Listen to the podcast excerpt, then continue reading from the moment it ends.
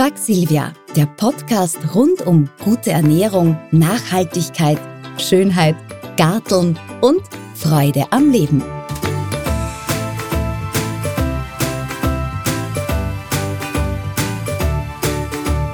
Das kleine T einmal eins. Tee immer in Ton, Porzellan oder Glastassen gießen.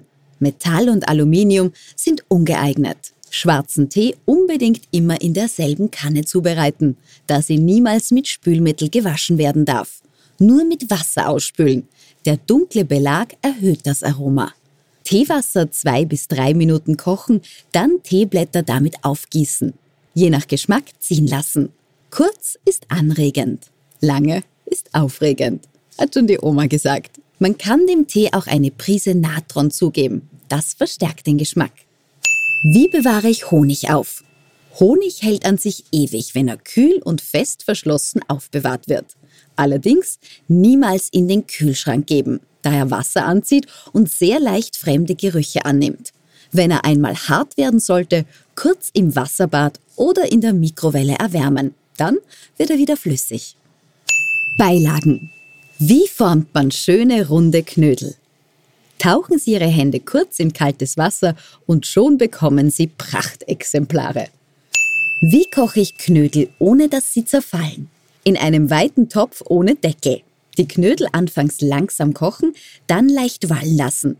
Wenn Sie die Knödel hineingeben, eventuell vom Kochtopfboden lösen. Da haften sie nämlich gerne fest.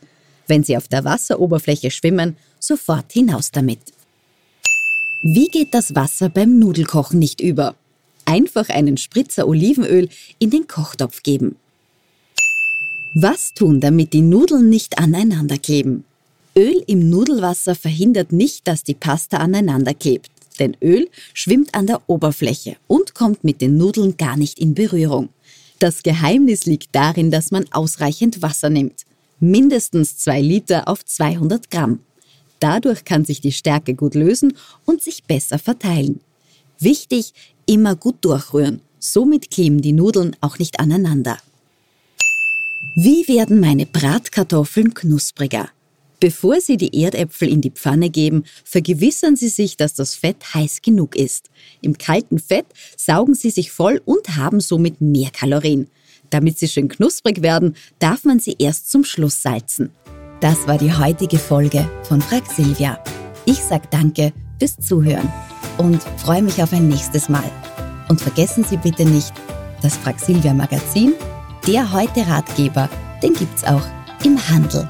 Viel Vergnügen beim Blättern und Lesen.